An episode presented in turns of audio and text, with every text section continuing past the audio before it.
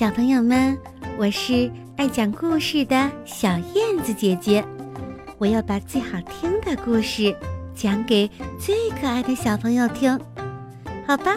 我们准备开始啦。大象认输。从前呐，有一只大象，它认为自己是世界上最大的动物，于是。他就在自己的家门口挂了一张旗子，上面写着“世界最大的动物”。这时，一只猴子跑过来说：“大象，你不是世界上最大的动物，蓝鲸比你大几十倍呢。”“哦，真的吗？我可不相信。要不……”你带我去看看。于是猴子就带大象去了海边，他们好不容易爬上了一个小岛。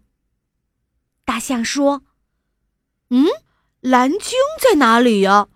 我想世界上根本就没有蓝鲸这种动物。”大象正说着，脚下的小岛动了起来。哎呀，不好！大象一脚踩空，掉到了海里。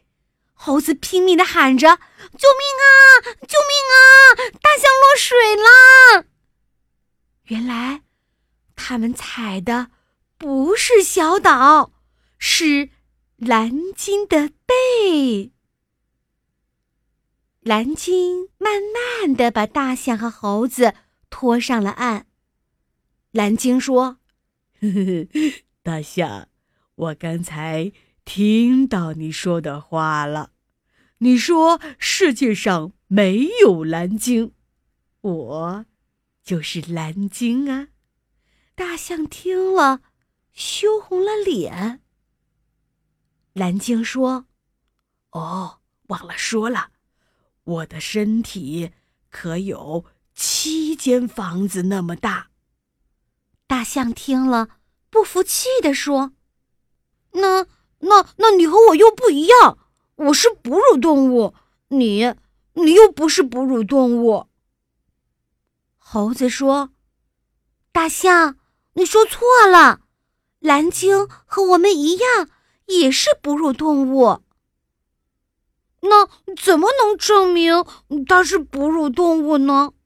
我们哺乳动物。”都生活在陆地上，可它生活在海里，还会游泳，长得也像鱼。蓝鲸笑着说：“我们呐，虽然生活在海里，但是我们的小宝宝是胎生，而且我们的小宝宝是吃妈妈的奶长大的。”象一听，羞得脸更红了。大象不好意思的回到家里，他悄悄的把旗子收了起来。从此，大象再也不敢骄傲了。小朋友们，从这个故事里，你想到了什么呢？对了，我们不能骄傲。我们还知道了。